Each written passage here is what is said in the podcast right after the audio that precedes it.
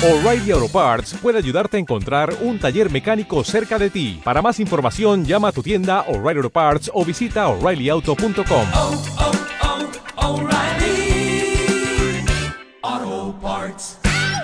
La tenemos en línea Araceli Bellota, historiadora, escritora, periodista, eh, que bueno, va a hablar eh, va a hablar con nosotros acerca, nosotros teníamos antes la palabra de Agustín eh, Cetrángulo, hijo de desaparecidos, militante de Hijos Capital, tuvimos una, una rica nota acerca, acerca de este 24 de marzo, donde se conmemoran 41 años del golpe cívico-militar. Vamos a abarcarlo desde el otro lado, fuera de la militancia, sino del lado también de, de- la historia y, y de, de lo periodístico que ha sucedido en aquella época. Araceli Bellota con nosotros, Araceli Facundo Ronchel te saluda, ¿cómo estás? Hola, ¿cómo te va? Buenas noches. Buenas noches. Eh, bueno, primero y principal quería saber cómo, cómo veías vos eh, este 24 de marzo, en qué rol juega este 24 de marzo en la historia, por qué sería diferente este 24 de marzo a, lo- a los que ve- venían sucediendo en los últimos años.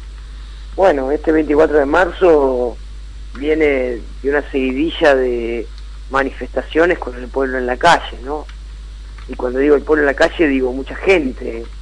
Eh, venimos de eh, 300.000 personas en la marcha de la CGT, 200.000 personas en la marcha de, de las mujeres, 400.000 personas en, en la marcha de los docentes, digamos, es y además protestas de se- sectoriales diversas en distintos puntos del país y digamos, estamos viviendo un 24 de marzo con el pueblo en la calle, ¿no? Y me parece que esto es lo que marca la diferencia de otros 24 de marzo, ¿no? Donde eh, el pueblo sale a la calle y fundamentalmente a defender sus derechos, ¿no? Porque son todos reclamos muy puntuales de derechos que se habían adquirido y que se han perdido. Entonces creo que esto le da un marco a este, este 24 de marzo bien diferente. En cuanto a materia de derechos humanos, Araceli, eh, teníamos eh, en los últimos tiempos palabras de desconocimiento acerca de, o de negación al menos, de los 30.000 desaparecidos, eh, incluso las palabras de Gómez Centurión diciendo que no fue un plan sistemático. ¿Qué opinión tenés vos al respecto acerca de estas declaraciones? Y si crees que todos, todas estas, justamente estas declaraciones, valga la redundancia, fomentan a que la gente también se vuelque a la calle mañana. Bueno, en verdad es como una suerte de retroceso a, a, una, a, un, a un revisionismo histórico bastante particular, ¿no? Porque digamos que ha sido probado en la justicia, ha sido reconocido por el mundo además, eh, un- un, eh, una metodología de juzgamiento eh, como que no se ha dado en otro país, digamos. Nosotros hemos juzgado a quienes nos oprimieron, usurparon el poder, eh, establecieron un plan sistemático de terrorismo de Estado y todo esto está probado en la justicia, digamos, eh, que establecieron centros clandestinos de detención, que robaron bebés, que robaron propiedad, propiedades además de los que eh, secuestraban, asesinaban y demás. Digamos, todo esto no es una cuestión de un relato eh, armado en la nada. Esto ha sido probado en la justicia después de muchos años de luchar para que esto pudiera ser este, así, ¿no? Y entonces me parece que esta, este retroceso de, de querer diluir eh, lo que ya ha sido probado y que además ha sido internalizado por la sociedad argentina.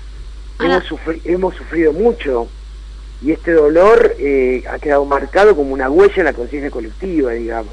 Y no es tan simple, no es una campaña de marketing, vos borrás eh, lo que sucedió. De manera que me parece que esto también ha sido un error enorme de quienes nos gobiernan y que además abona al revés de lo que esperaban que se afirme esta conciencia, ¿no? Eh, Araceli Roberto te saluda. Justamente te iba a preguntar por eso. ¿Por qué crees que lo hacen? ¿Cuál pensás que es su objetivo? Eh, decir estas cosas que, que saben que hieren la susceptibilidad de muchísimos argentinos que han sido víctimas y que no, jóvenes que tienen, digamos, una posición tomada sobre, sobre esta etapa negra de la historia argentina. ¿Por qué crees que, que necesitan provocar de esa forma? Bueno, también el, el tema del error, entre comillas, de querer postergar y hacer movible el feriado del 24 de marzo, ¿no? Así entre es. estas cosas. Sí, en verdad, a mí lo que me parece es que eh, han emprendido una suerte de campaña de, de borrar lo simbólico, ¿no? Eh, y lo simbólico que suena como algo abstracto, no es tal. Digo, si no en, en- los pueblos, en el, pueblo, en el pueblo nuestro y en los pueblos de todo el mundo, no habría monumentos, no habría plazas, no habría nombres destacados en espacios públicos, digamos. Esto simbólico, eh, digamos que es eh, una suerte de síntesis de lo que vive un pueblo, ¿no? Y me parece que han, han emprendido contra eso, tratando de reescribir una historia donde en verdad creo que lo que hace es, insisto, es al revés, cuando te sale el tiro por la culata, eh, reafirma lo que durante muchos años trabajó el pueblo argentino, primero para reconocerlo, después para digerirlo, porque no es fácil para un pueblo darse cuenta que nos pasó lo que nos pasó, ¿no? Yo releía los, los documentos de la Junta y, y la verdad que cuando uno los lee, por ejemplo, la proclama revolucionaria, entre comillas, ¿no? Ellos la llamaban así, Sí. eh, como dieron a conocer el golpe, luego un acta con la cual, un acta firmada en el comando del ejército frente a un escribano público, los tres integrantes de la Junta, y dieron por tierra todo el sistema institucional argentino. Quiero decir, derrocaron a la, pres- a la presidenta, al vicepresidente, al Congreso, todos los diputados, todos los senadores, todos los gobernadores de provincia, todos los legisladores de, los, de, las, de las legislaturas provinciales. Un horror, ¿no? En, en una, un acta que, que creo que tiene una caricia y media, en un acto que hicieron en el comando del ejército. Yo leía esto, 41 años después, decía, ¿cómo fue posible que permitimos que esto pasara? ¿No? Entonces no es fácil para un pueblo darse cuenta de lo que pasó, reconocerlo, metabolizarlo, hacer el duelo de lo que eso corresponde. Y aún así todavía seguimos con juicios eh, abiertos que todavía no tienen resolución, a pesar que hemos logrado bastante, digamos. Pero quiero decir, y estamos buscando todavía a esos bebés que robaron de los centros clandestinos en su momento. Es muy duro para el pueblo reconocer esto, de manera que de forma liviana, como campaña de marketing, pretender borrar todo este dolor, a mí me parece que por lo menos es un gesto de soberbia enorme y un gesto de insensibilidad que obviamente tiene sus consecuencias, les vuelve como boomerang. ¿no? Eh, Oh, sí. ¿Se escucha ahí? Sí, sí. Sí. Eh, te consultaba, Araceli, leyendo un poco también sobre, sobre lo que vos habías escrito, eh, que siempre, eh, o la gran mayoría de las cosas, encarás para el lado de la mujer, ¿sí? Eh, por las Sí. cosas que, que, estuve leyendo, leyendo también, no solamente de Eva Perón y, de Cristina Fernández, que son dos mujeres de, los últimos años simbólicas y, fuertes en el ámbito de la mujer, sino también, eh, por ejemplo, de Aurelia Vélez, la mujer que amó a Sarmiento, bueno, un, montón de, cosas del lado de la mujer. ¿Por qué es esa inclinación tuya, más allá de, que, seas, de que seas mujer, por qué te, te inclinás hacia el lado de historias no tan conocidas y que, y que pueden representar algo para la sociedad? Porque me parecía que era una injusticia que, que algo pasaba con que las mujeres no figuraran en los textos de historia. Y me refiero a los textos escolares, ¿no? A los que tenemos la- acceso la mayoría. Eh, que cuando aparecían, aparecían estereotipos. O aparecía Mariquita Sánchez cantando el himno, o aparecía la madre de Sarmiento tejiendo bajo la higuera, Exacto. y no mucho más, digamos. Y, y me, y me parecía que algo pasaba ahí, que, que no estaban las mujeres incluidas en el relato. De manera que me dediqué, paralelamente a mi trabajo periodístico, a hacer estas investigaciones para ir rescatando mujeres ignoradas por la historia. Y, y bueno, cuando uno rescata a esas mujeres eh, y las incorpora a la historia, para esto hay que hacer un trabajo sistemático, serio, con documentación y demás, eh, bueno, lentamente se van incorporando. Y, y me parecía que era un aporte también al presente, porque eh, si a nosotros en la escuela nos hubieran enseñado que la patria la construimos hombres y mujeres eh, en igual medida, cada uno en el rol que le tocaba, seguramente las diferencias de género en el, en el presente serían diferentes, ¿no? Porque eh, nos habríamos acostumbrado a, a crecer con, un- con un pensamiento más igualitario. Y al revés también, me parece que en la medida que vas rescatando a las mujeres de la historia, se refuerza la lucha en el presente, ¿no? Y esto fue lo que me movió a hacer, hacerlo, ¿no? Yo le recomiendo la página presente de la historia.com. Realmente es como está contando con nosotros Araceli.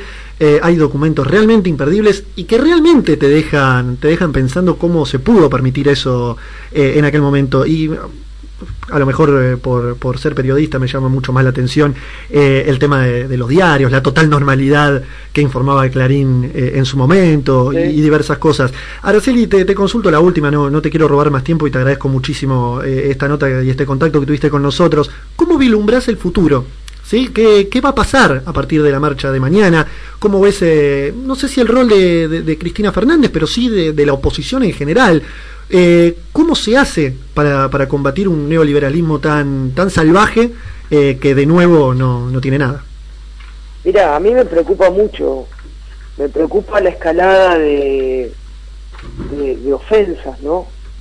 Eh, porque cuando el pueblo sale a la calle, eh, sale porque está reclamando derechos y sale porque tiene necesidades eh, y está reclamando soluciones para esas necesidades y quienes tienen que bajar cuando ese nivel de, de, virulencia son quienes gobiernan, porque para eso han sido puestos en ese lugar. Y me preocupa porque en vez de percibir que se aporta a bajar este nivel de, de, enojo, es como apagar el fuego con nafta, ¿no? Se van como sumando ofensas que no llevan a nada. Y me parece entonces que si el oficialismo, que es quien tiene la responsabilidad de gobernar, no tiene la capacidad de bajar esta virulencia, bueno, tiene que ser la oposición la que canalice todos estos reclamos, porque yo me pregunto, ¿cómo se hace para volver el pueblo a la calle, a la casa, una vez que tomó la calle? Estamos hablando de mucha gente, estamos hablando de una marcha de la CGT con 300.000 personas, estamos hablando de una marcha de las mujeres con 200.000 personas, estamos hablando de una marcha de los docentes con 400.000 personas, todo indica que mañana la marcha va a ser más multitudinaria que la anterior, que fue muy multitudinaria, y a esto hay que sumarle los reclamos de las organizaciones sociales, los piqueteros que se les votó una ley de emergencia social y no se la reglamentó y los tuvieron tres, cuatro meses este, en ascuas, a esto hay que sumarle la cantidad de movilizaciones en las provincias, en los distintos puestos de trabajo que se están perdiendo. Digamos, esto es como una suerte de polvorín que alguien debe canalizar. Y si el oficialismo no tiene la capacidad de bajar la violencia, de tratar de contener para que esto se encauce, de tratar de ir dando soluciones, bueno, la oposición tiene que tomar ese lugar para poder contener esto y que no termine, como en muchos otros eh, tiempos de la historia argentina, donde en verdad los muertos los ha puesto el pueblo. Y esto no tiene que volver a suceder. Tuvimos una advertencia de la ministra de Seguridad que alegremente dijo que van a empezar a actuar y que bueno, que después no les agarre la paranoia argentina, porque alguna consecuencia va a tener. Y consecuencia en nuestra historia, quienes conocemos a nuestra historia de 200 años, pero los que somos más viejos y hemos vivido los últimos 40 o 50 años. Sabemos que la palabra consecuencia que utilizó la ministra significa muertos. Y los muertos siempre los puso el pueblo. Y esto no tiene, no tiene que volver a suceder. Esto nos tenemos que cuidar para que no sea así. Entonces hay que canalizarlo de alguna manera. Si el oficialismo no tiene la capacidad de canalizarlo, bueno, la oposición tendrá que tomar ese rol para cuidarnos, porque hemos votado a nuestros representantes para que nos cuiden no para que nos humillen, no para que nos desprecien, no para que nos quiten derechos. Araceli Bellota, historiadora, escritora, periodista, nos informó y, nos dio su punto de vista y quedó más que claro todo. Araceli, te agradecemos el contacto y repito a la audiencia, presente de la historia.com, entren, hay documentos realmente interesantes eh, acerca de este 24 de marzo y acerca de, toda la dictadura que lo he visto eh, y de la historia en general, he visto algunas, algunas cosas también de, de cumplirse el aniversario del fallecimiento de Hugo Chávez, hay cosas muy interesantes, así que le recomiendo, reitero, www.presentelahistoria.com Araceli Bellota, muchísimas gracias por el contacto y bueno, hasta, hasta la próxima. No, gracias a ustedes y un abrazo grande. Un abrazo. Pasaba la palabra entonces de Araceli Bellota, historiadora, escritora, periodista acá en el aire de Industria Argentina.